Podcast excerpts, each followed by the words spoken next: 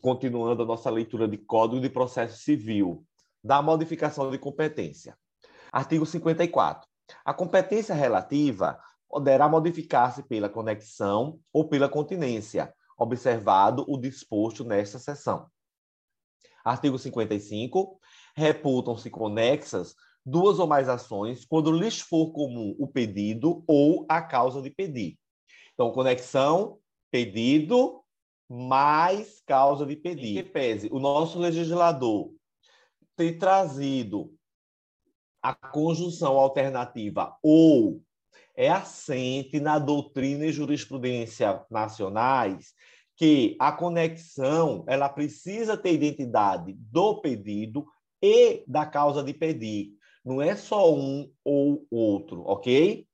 Então, o ideal era que a redação fosse reputam-se conexas, duas ou mais ações, quando lhe fores comum o pedido e a causa de pedir.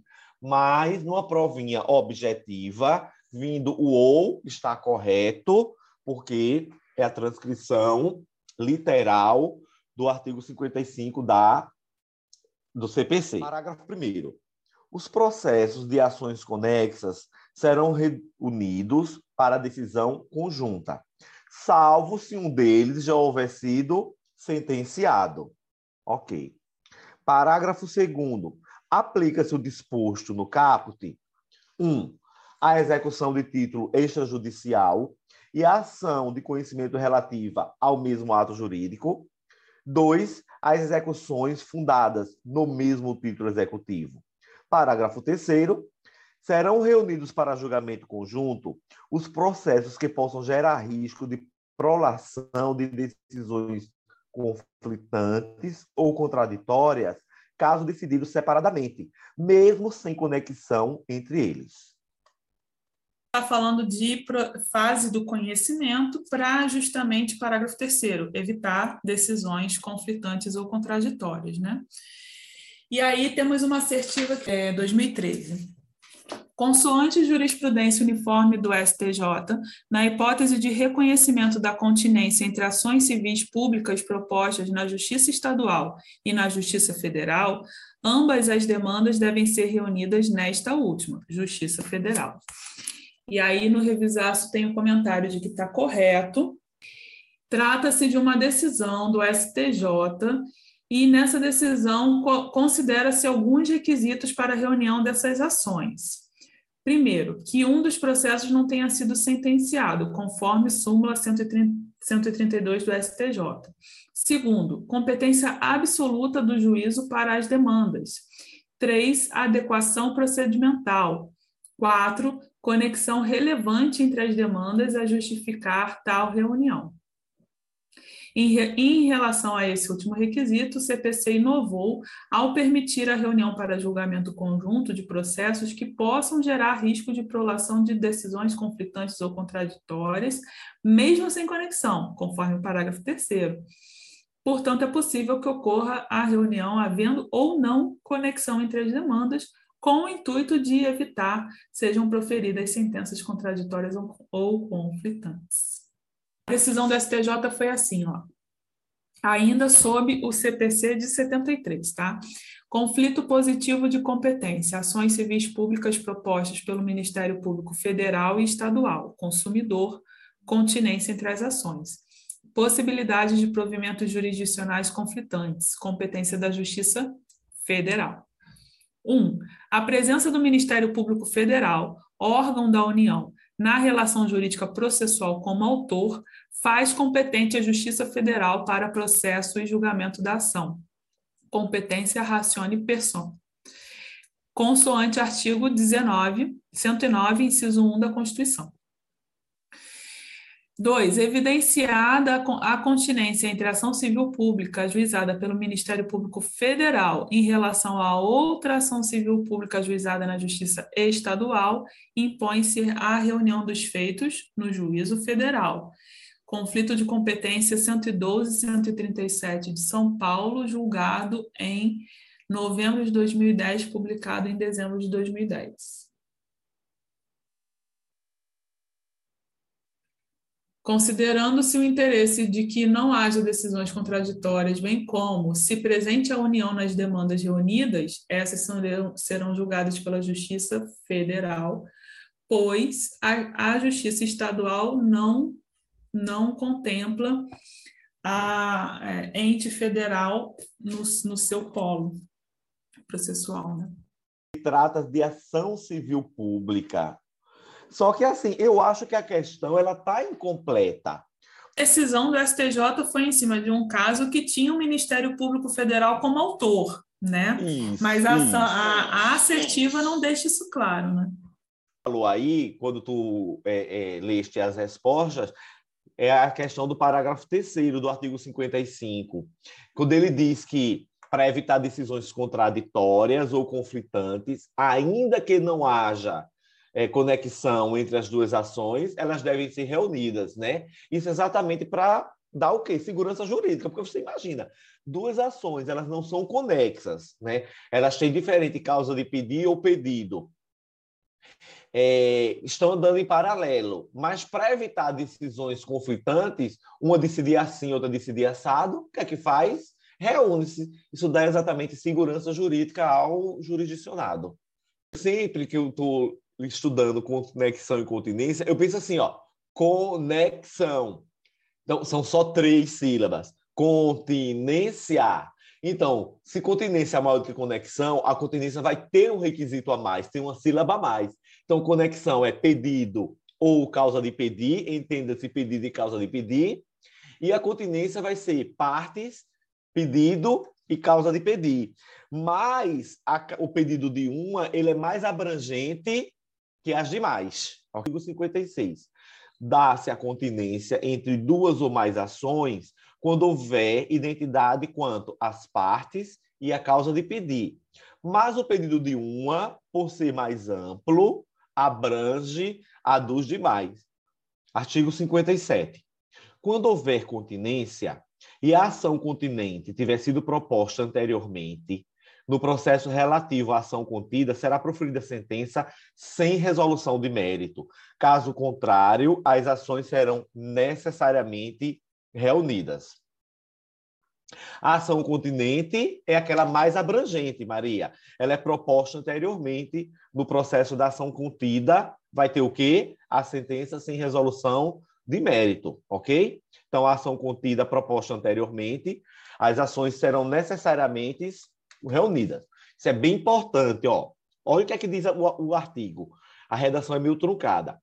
Quando houver continência, a ação e a ação continente tiver sido proposta anteriormente, no processo relativo à ação contida, será proferida sentença sem resolução de mérito. Caso contrário, as, as ações serão necessariamente reunidas. E aí a gente tem que destrinchar esse bendito desse artigo para a gente entender. A ação continente, ó, continente, olha para mim, Maria, continente é maior que contida, ok? Então eu sempre penso, a continente, o pedido é mais abrangente. E aí eu já sei que a continente é o pedido mais abrangente. Agora eu vou o seguinte: se a continente ela é proposta anteriormente, no processo da ação contida, que foi proposta posteriormente, que é a menor, eu vou ter sentença sem resolução meritória. Agora, se a ação contida, que é a menor, ela é que foi a proposta anteriormente, necessariamente eu vou ter que reuni-las. Entendeu assim? Não é isso mesmo? Então, ó, continente é maior que contida. Eu propus primeiro a continente, então a contida que eu propus depois, decisão sem resolução meritória, ou sentença sem resolução meritória. Agora, se a continente, que é a menor, eu propus antes, eu necessariamente vou ter que reunir a continente com a contida. Quando houver continência e ação continente tiver sido proposta anteriormente, no processo relativo à ação contida, será proferida sentença sem resolução de mérito. Caso contrário, as ações serão necessariamente reunidas. Mas se a pessoa não souber qual é a, o que é a continente e o que é a contida, ela não vai saber interpretar. Então, o primeiro passo é saber que a continente é a mais abrangente, ela é a maior. Então, se ela, que é maior, foi proposta primeiro, a menor que foi proposta segundo, decisão sem resolução do mérito. Agora, se a menor, que é a contida, foi proposta primeiro, que é a continente, eu tenho que reunir as duas para evitar decisões conflitantes. Artigo 58. A reunião das ações propostas em separado far-se-á no juízo prevento, onde serão decididas simultaneamente. Artigo 59. O registro ou a distribuição da petição inicial torna prevento o juízo. Lembra da perpetuatio jurisdiciones? A questão da distribuição da ação ou do registro, ela é importante para duas questões. Primeiro, para determinar a competência, perpetuatio jurisdiciones. E segundo, para a questão da prevenção em caso de conexão ou continência. Sempre a, a questão do registro ou distribuição da petição inicial, ela é relevante. Consoante o artigo 43, para quê? Para delimitar a competência, ou seja, o princípio da perpetuatio jurisdictione. E essa mesma questão da distribuição da petição inicial ou do registro, ela é importantíssima na questão de qual juiz será o prevento em caso de conexão ou continência.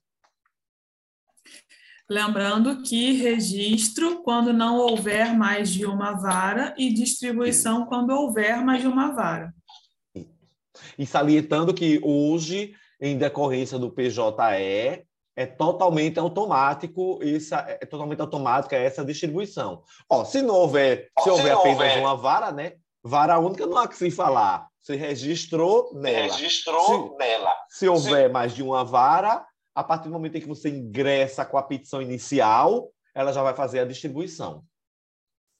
Por isso que antigamente fazia sentido a gente diferenciar a data do protocolo e a data da distribuição ao registro, mas hoje é a mesma data, mas são passos diferentes, procedimentos diferentes dentro do mesmo processo. E olha uma questão interessante aqui, Maria. Ela era verdadeira até o advento do atual CPC, mas hoje ela é falsa, que ela diz assim, ó, a citação válida torna prevento juízo e, ainda quando ordenada por juiz incompetente, constitui o devedor em mora e interrompe a prescrição. A gente sabe que hoje não é mais a citação válida que torna o juízo prevento, é o registro, onde houver vara única, ou a distribuição da petição inicial, onde houver mais de uma vara, quem torna o juízo prevento. Mas a citação válida continua produzindo esses efeitos. Isso mesmo, Maria. A gente, quando a gente chegar na parte da citação, a gente vai ver que a citação válida conduzia, continua constituindo o devedor em mora, artigo 60. Se o imóvel se achar situado em mais de um estado, comarca, seção ou subseção judiciária, a competência territorial do juízo prevento estender-se-á sobre a totalidade do imóvel. E o que é que torna o juízo prevento? O registro ou a distribuição da petição inicial.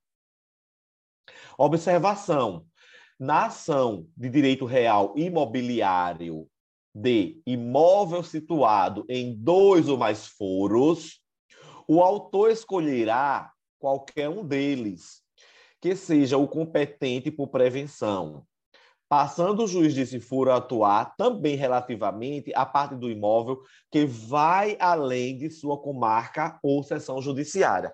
Isso acontece muito, Maria, em cidades contíguas.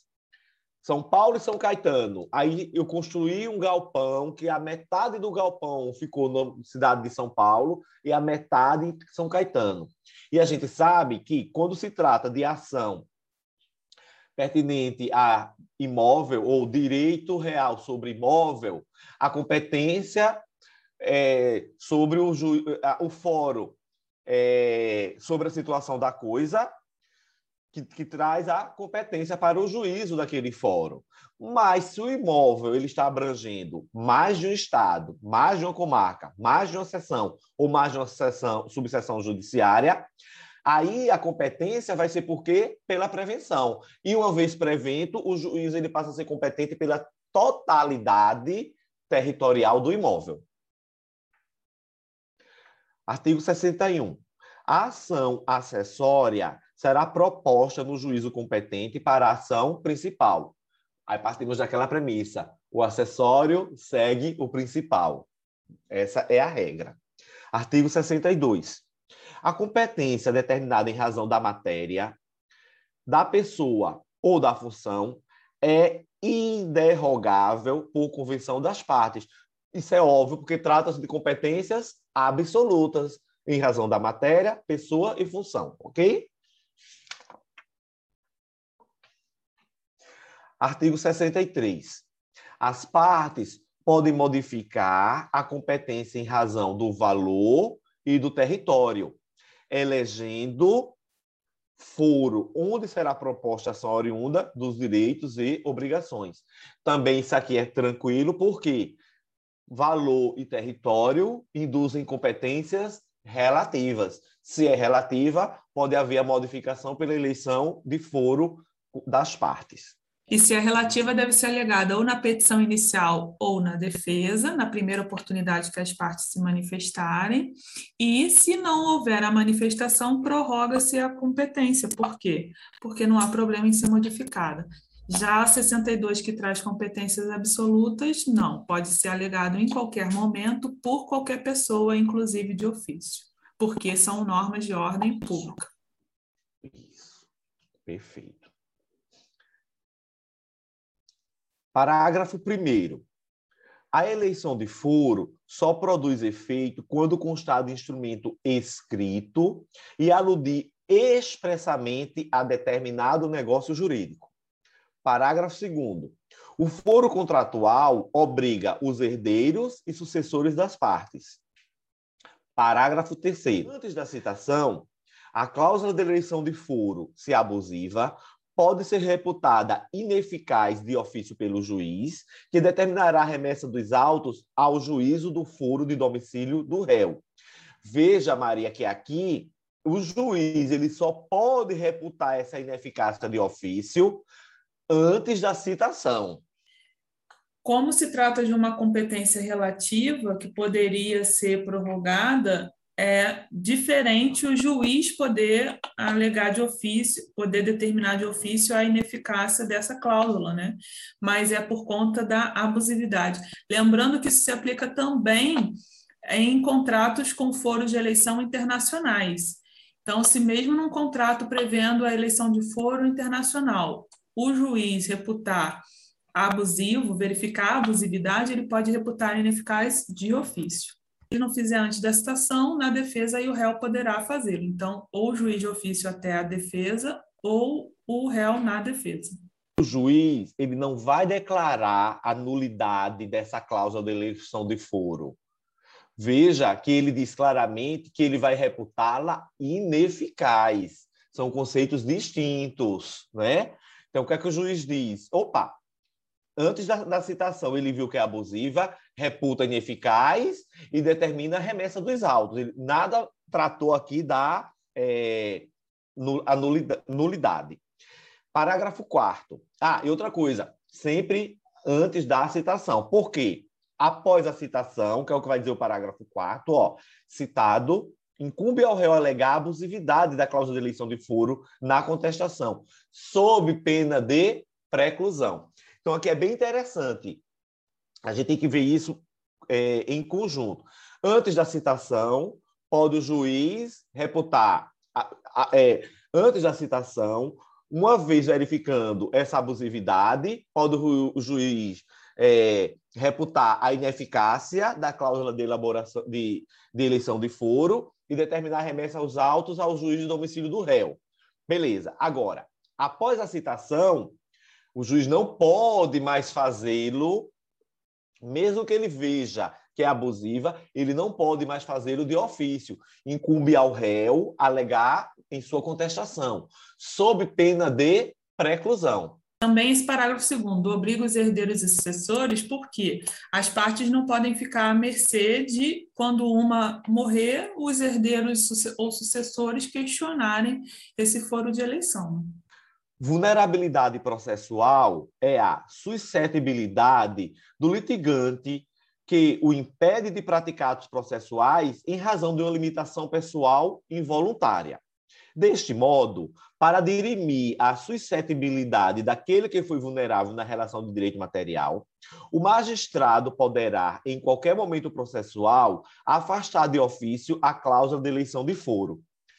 Olha que questão interessante, Maria. Você vê que ele não transcreveu ipsiliter, você tem que compreender a questão, tem que saber de que se trata e também tem que saber a letra da lei, porque a gente sabe que não é em qualquer momento processual, é até antes da citação, que o juiz pode reputar essa ineficácia, ok?